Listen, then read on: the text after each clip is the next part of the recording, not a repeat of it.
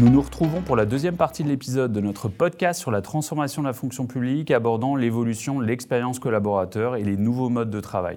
Je suis en compagnie de Clément Boisset, senior manager au sein de l'équipe People and Strategy de Bearing Point. Bonjour Clément. Bonjour Clément. Nous avons vu que le télétravail, c'était un mouvement de fond. Abordons maintenant les sujets euh, d'inflexion, les prérequis, les bonnes pratiques qui doivent avoir lieu pour accompagner cette mise en œuvre. Ma première question porte sur le management. Quelle est la place de l'encadrement au sein du secteur public dans cette transformation des modes de travail et est-ce qu'il a su trouver sa place? Alors effectivement, la crise a exacerbé des enjeux d'évolution des modes de, management qui étaient constatés euh, depuis longtemps, mais qui ont été euh, euh, appuyés, renforcés par, le distanciel et, qui ont, amené davantage de responsabilisation des, agents, de renforcement de leur autonomie, ce qui était une, attente de leur part depuis plusieurs années déjà. De nombreux dispositifs d'accompagnement et d'aide des managers sur la gestion du télétravail et de la crise ont pu être mis en place chez les, les différents euh, interviewés du, sondage qu'on a pu réaliser, du benchmark auprès des acteurs publics qu'on a réalisé sur le sujet. Alors, de nombreux dispositifs d'accompagnement et d'aide des managers euh, ont été mis en place euh, auprès des acteurs publics qu'on a interrogés dans le cadre du benchmark qu'on a récemment réalisé sur le sujet pour les accompagner dans la gestion du télétravail et de la crise en général quelques exemples euh, d'actions qui ont pu être euh, développées.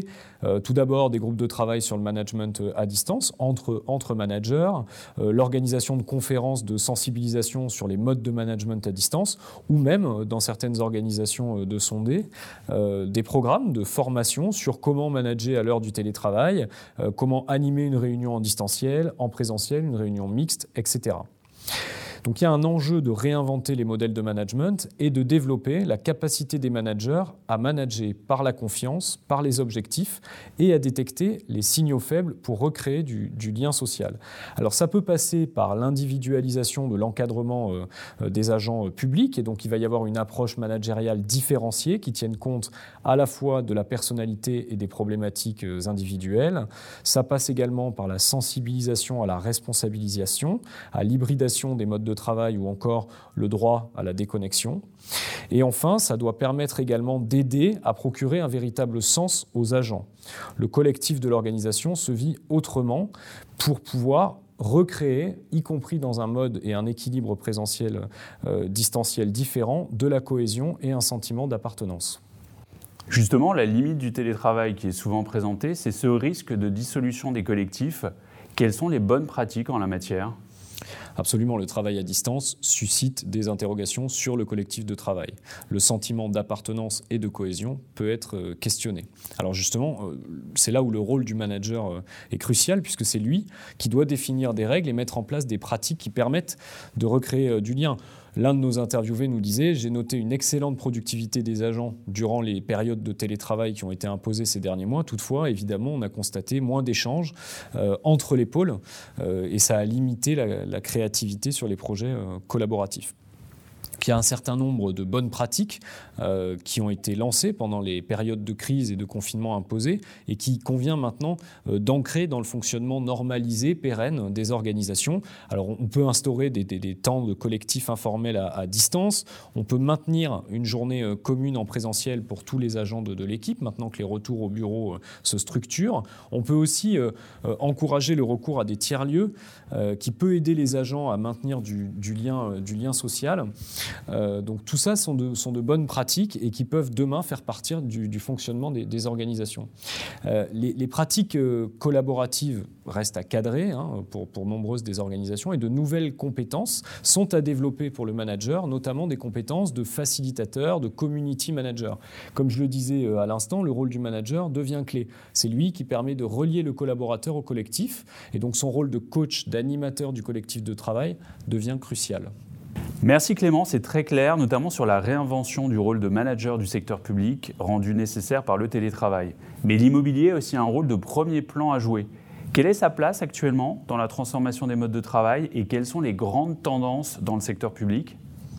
Alors c'est vrai que l'immobilier a un rôle à jouer et comme on n'est pas encore complètement sorti officiellement de cette crise sanitaire, on a des dispositifs en termes d'espace de travail post-crise qui sont difficiles à gérer en raison de contraintes sanitaires individuelles qui sont encore là. On a des protocoles sanitaires encore stricts avec des réaménagements provisoires des locaux qui baissent le capacitaire des, espaces. Euh, on a également une certaine difficulté dans plusieurs organisations à organiser les rotations face aux jours de télétravail favoris qui sont souvent les lundis, les mercredis et les vendredis. Néanmoins, il y a un consensus sur l'enjeu de développer davantage de travail collaboratif adapté aux activités et flexible. Ce qu'on note chez l'ensemble de nos interviewés, c'est que les espaces collaboratifs sont très demandés.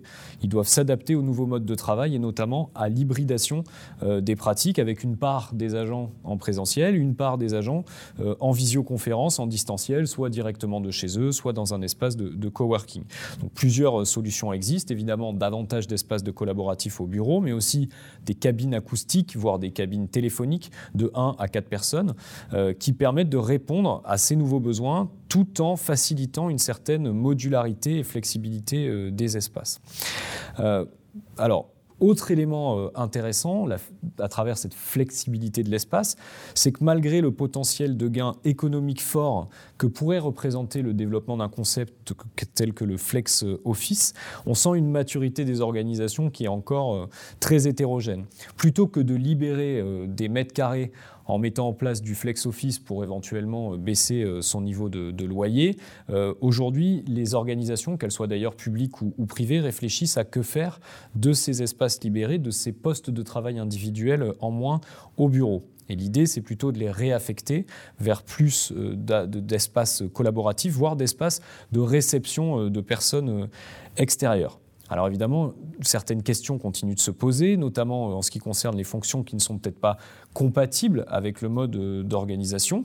De plus, euh, on est encore dans un mode où on sort de la crise et où les managers ont pour mission de faire revenir les agents au bureau. Donc c'est vrai que diminuer le, nombre de postes de travail pourrait, être contradictoire. Euh, on se pose la question sur la dépersonnalisation du poste de travail et est-ce que ça ne risquerait pas de tenir les agents éloignés de leur lieu de travail? Pour éviter ça, il faut bien sûr euh, repenser l'espace euh, pour qu'il incarne et qu'il inculque la culture de l'organisation, qu'il se transforme et qu'il s'adapte à ces nouvelles attentes des collaborateurs.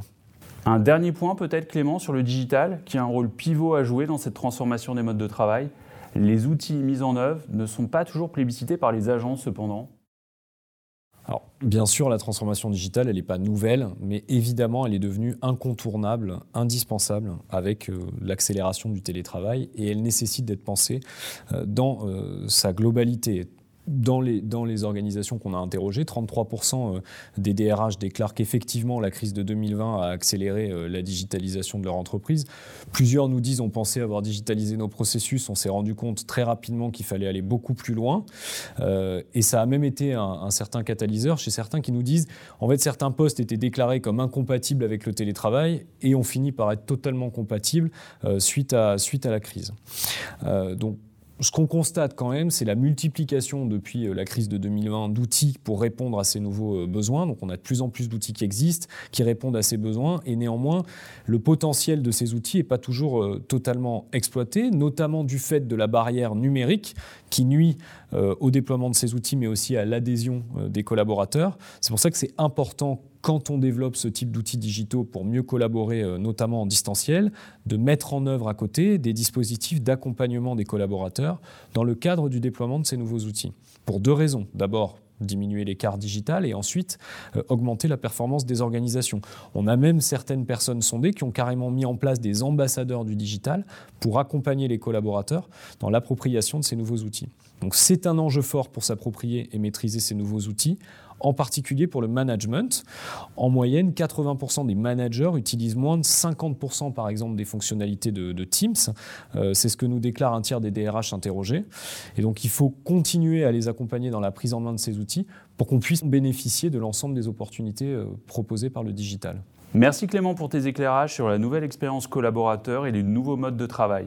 N'hésitez pas à visionner le replay du webinaire organisé sur ce thème avec l'intervention de nos grands témoins et à très bientôt pour un nouveau podcast sur la transformation de la fonction publique. Merci beaucoup à toi Clément, à très bientôt. Au revoir.